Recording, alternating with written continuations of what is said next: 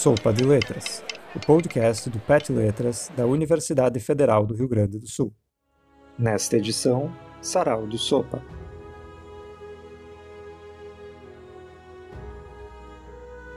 Vinda à América, 14.000 a.C., por Neil Gaiman, parte do livro Deuses Americanos. Estava frio e escuro quando a visão a alcançou, pois no norte distante a luz era uma penumbra cinzenta no meio do dia que vinha e ia, e vinha outra vez, um interlúdio entre escuridões. Não era uma tribo grande pela medida da época, nômades das planícies do norte. Tinha um deus, que era uma caveira de mamute e um couro de mamute, transformado em manto grosseiro. Nanyunini era como o chamavam. Quando não estava viajando, ele repousava em uma estrutura de madeira da altura de um homem. Ela era a mulher sagrada da tribo, protetora dos segredos, e seu nome era Atsula, a raposa. Atsula caminhava à frente dos dois homens que carregavam o deus da tribo em grandes estacas, oculto por peles de urso, para que não fosse visto por olhos profanos, não nos momentos em que ele não fosse sagrado.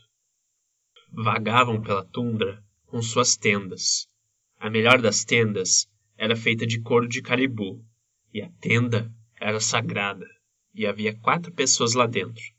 Atsula, a sacerdotisa, Gugwe, o ancião da tribo, e Anu, o líder guerreiro, e Kalanu, a exploradora. Ela os convocou um dia depois de receber a visão. Atsula raspou um pouco de líquen para dentro do fogo e, com a mão esquerda murcha, jogou folhas secas nas chamas. Elas liberaram uma fumaça cinzenta que fazia os olhos arderem e exalavam um odor pungente e estranho. Em seguida, ela pegou um copo de madeira da plataforma de madeira e entregou a Gugwe. O copo estava até a metade com um líquido amarelo escuro. Atsula havia encontrado os cogumelos Pang, cada um com sete pontos, e só uma mulher verdadeiramente sagrada conseguiria encontrar um cogumelo de sete pontos, e os colhera na lua escura, e os ressecara em uma corda de cartilagem de cervo. No dia anterior, antes de dormir, havia comido três chapéus de cogumelo seco. Seus sonhos foram confusos e temerosos, luzes intensas que se moviam depressa, montanhas rochosas cheias de luzes que se atiravam para cima como pingentes de gelo. No meio da noite, acordara suada, com vontade de desaguar. Agachou-se em cima do copo de madeira e o encheu com sua urina. Depois, colocou o copo para fora da tenda, dentro da neve, e voltou a dormir. Quando acordou, tirou os pedaços de gelo de dentro do copo de madeira, como a mãe havia ensinado, e o que restou foi um líquido mais escuro e concentrado. Foi esse líquido que a mulher passou pela tenda de couro, primeiro para Gugwe, depois para Yanu e Kalanu. Cada um tomou um gole grande, e Atsula bebeu por último.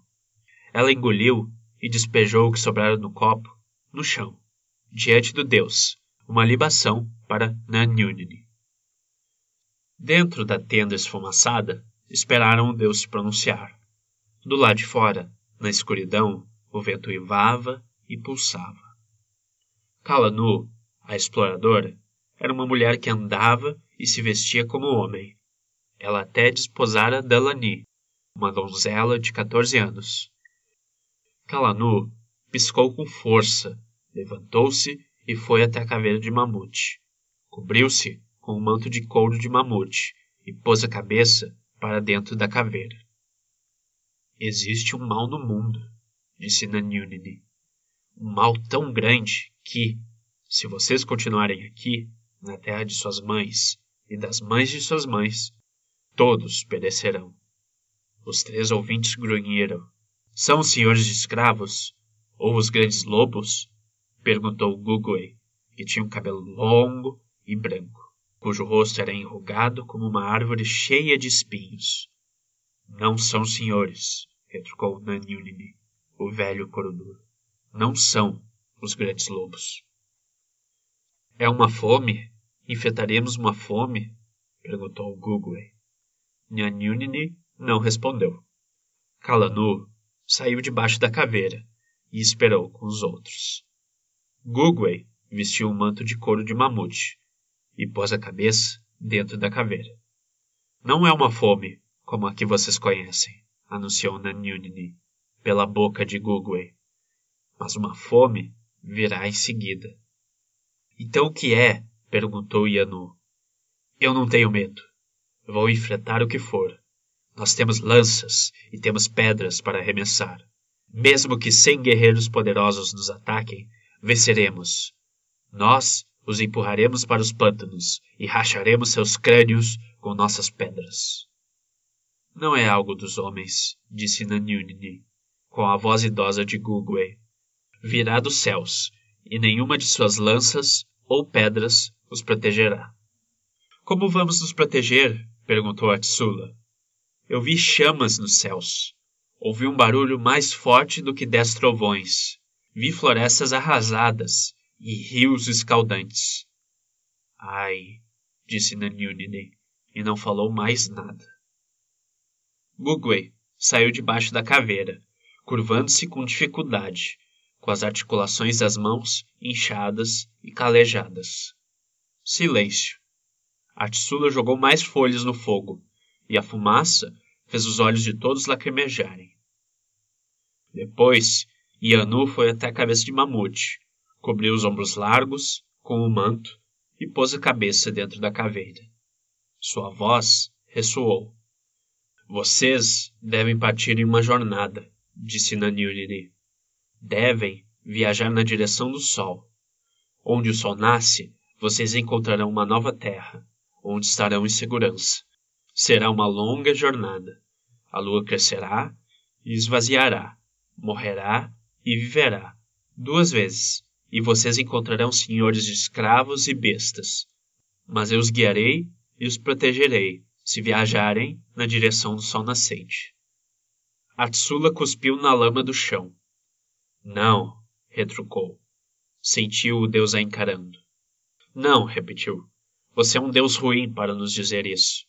Nós vamos morrer, vamos todos morrer, e aí quem restará para carregá-lo de um lugar alto para outro, para erguer sua tenda, para untar suas grandes presas com gordura? O deus não respondeu. Atsula e Anu trocaram de lugar. O rosto de Atsula surgiu por trás do osso amarelado de Mamute. Atsula não tem fé, disse Nanyunini. Atsula morrerá antes de o resto da tribo entrar na nova terra, mas o resto sobreviverá. Confie em mim. Existe uma terra ao leste, onde não existem homens. Essa terra será sua terra, e a terra de seus filhos e dos filhos de seus filhos, por sete gerações e por sete setes. Não fosse a falta de fé de Atsula, a terra seria de vocês para sempre. De manhã, desmontem suas tendas recolham seus objetos e caminhem na direção do sol nascente. E Gugwei, e e Kalanu abaixaram a cabeça e exclamaram diante do poder e da sabedoria de Nanyunini. A lua cresceu e minguou, e cresceu e minguou de novo. As pessoas da tribo andaram para o leste, na direção do amanhecer, atravessando os ventos gélidos que embotavam a pele exposta. Nanyunini cumprira sua promessa. A tribo não perdeu ninguém na viagem, exceto uma mulher durante um parto, e mulheres durante o parto pertencem à lua, não a Nanyunini. Cruzaram a ponte de terra.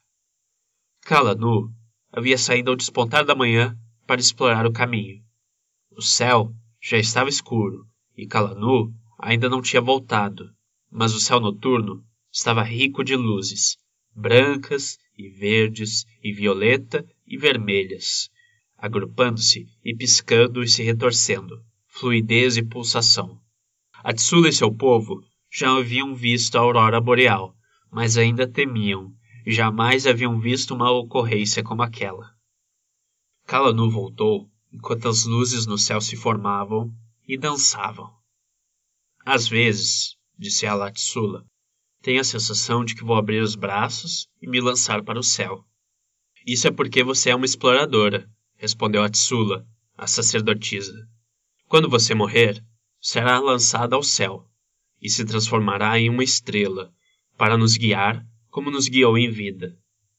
Tem penhascos de gelo ao leste, penhascos elevados, comentou Kalanu. Seu cabelo negro, tal qual um corvo, era longo, como de um homem. Podemos escalar, mas levaremos muitos dias. Você nos guiará em segurança, disse Atsula. Eu morrerei na base do penhasco, e esse será o sacrifício que os levará a novas terras. A oeste, nas terras de onde tinham vindo, onde o sol havia repousado horas antes, uma luz amarela doentia brilhou com mais intensidade do que um relâmpago, com mais intensidade do que o dia. Uma explosão de brilho absoluto, que fez as pessoas na ponte de terra cobrirem os olhos e cuspirem e gritarem. As crianças começaram a chorar. Aquela é a destruição que Nanyunani nos avisou que viria, comentou o velho Gugwe. Ele, sem dúvida, é um deus sábio e poderoso. Ele é o melhor de todos os deuses, disse Kalanu. Em nossa nova terra, vamos erguê-lo às alturas e poliremos suas presas e sua caveira com óleo de peixe e gordura animal.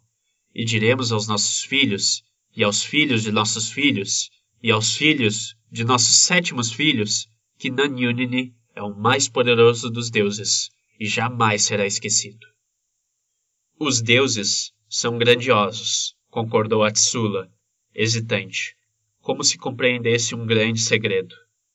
Mas o coração é ainda mais grandioso, pois é de nossos corações que eles nascem, e aos nossos corações hão de retornar.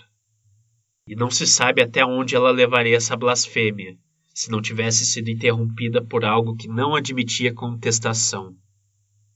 O rugido que veio do oeste foi tão forte que ouvidos sangraram, e eles ficaram algum tempo sem ouvir nada, temporariamente cegos e surdos, mas vivos, cientes de que tinham mais sorte do que as tribos a oeste.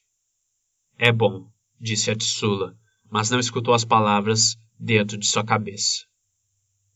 Atsula morreu na base do penhasco, quando o sol de primavera brilhava alto no céu. Não viveu para ver o novo mundo, e a tribo entrou naquelas terras sem sua mulher sagrada. Eles escalaram o penhasco e seguiram para o sul e depois para o oeste, até encontrarem um vale com água doce e rios carregados de peixes prateados e cervos que jamais haviam conhecido o homem, e que, de tão mansos, era preciso cuspir e pedir desculpas a seu espírito antes de matá-los.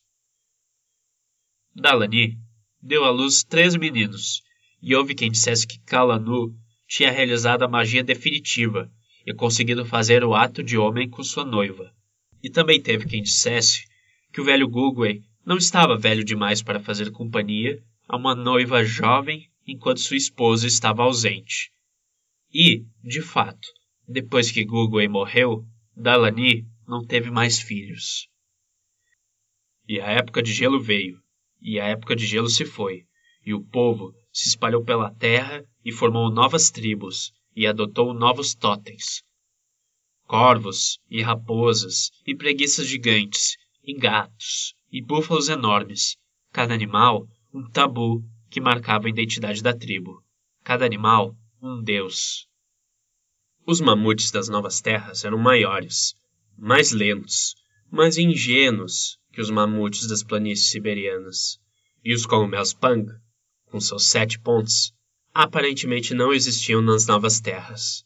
E Nanyunini nunca mais falou com a tribo. E, nos dias dos netos dos netos de Dalani e Kalanu, um grupo de guerreiros que faziam parte de uma tribo grande e próspera, voltou de uma expedição para capturar escravos ao norte do lar deles, que ficava ao sul, e encontrou o Vale do Primeiro Povo. Eles mataram a maioria dos homens e capturaram as mulheres e muitas crianças. Uma das crianças, na esperança de ser poupada, levou-os a uma caverna na montanha, onde encontraram uma caveira de mamute, os restos esfarrapados de um manto de pele de mamute, um copo de madeira e a cabeça preservada de Atsula, o oráculo.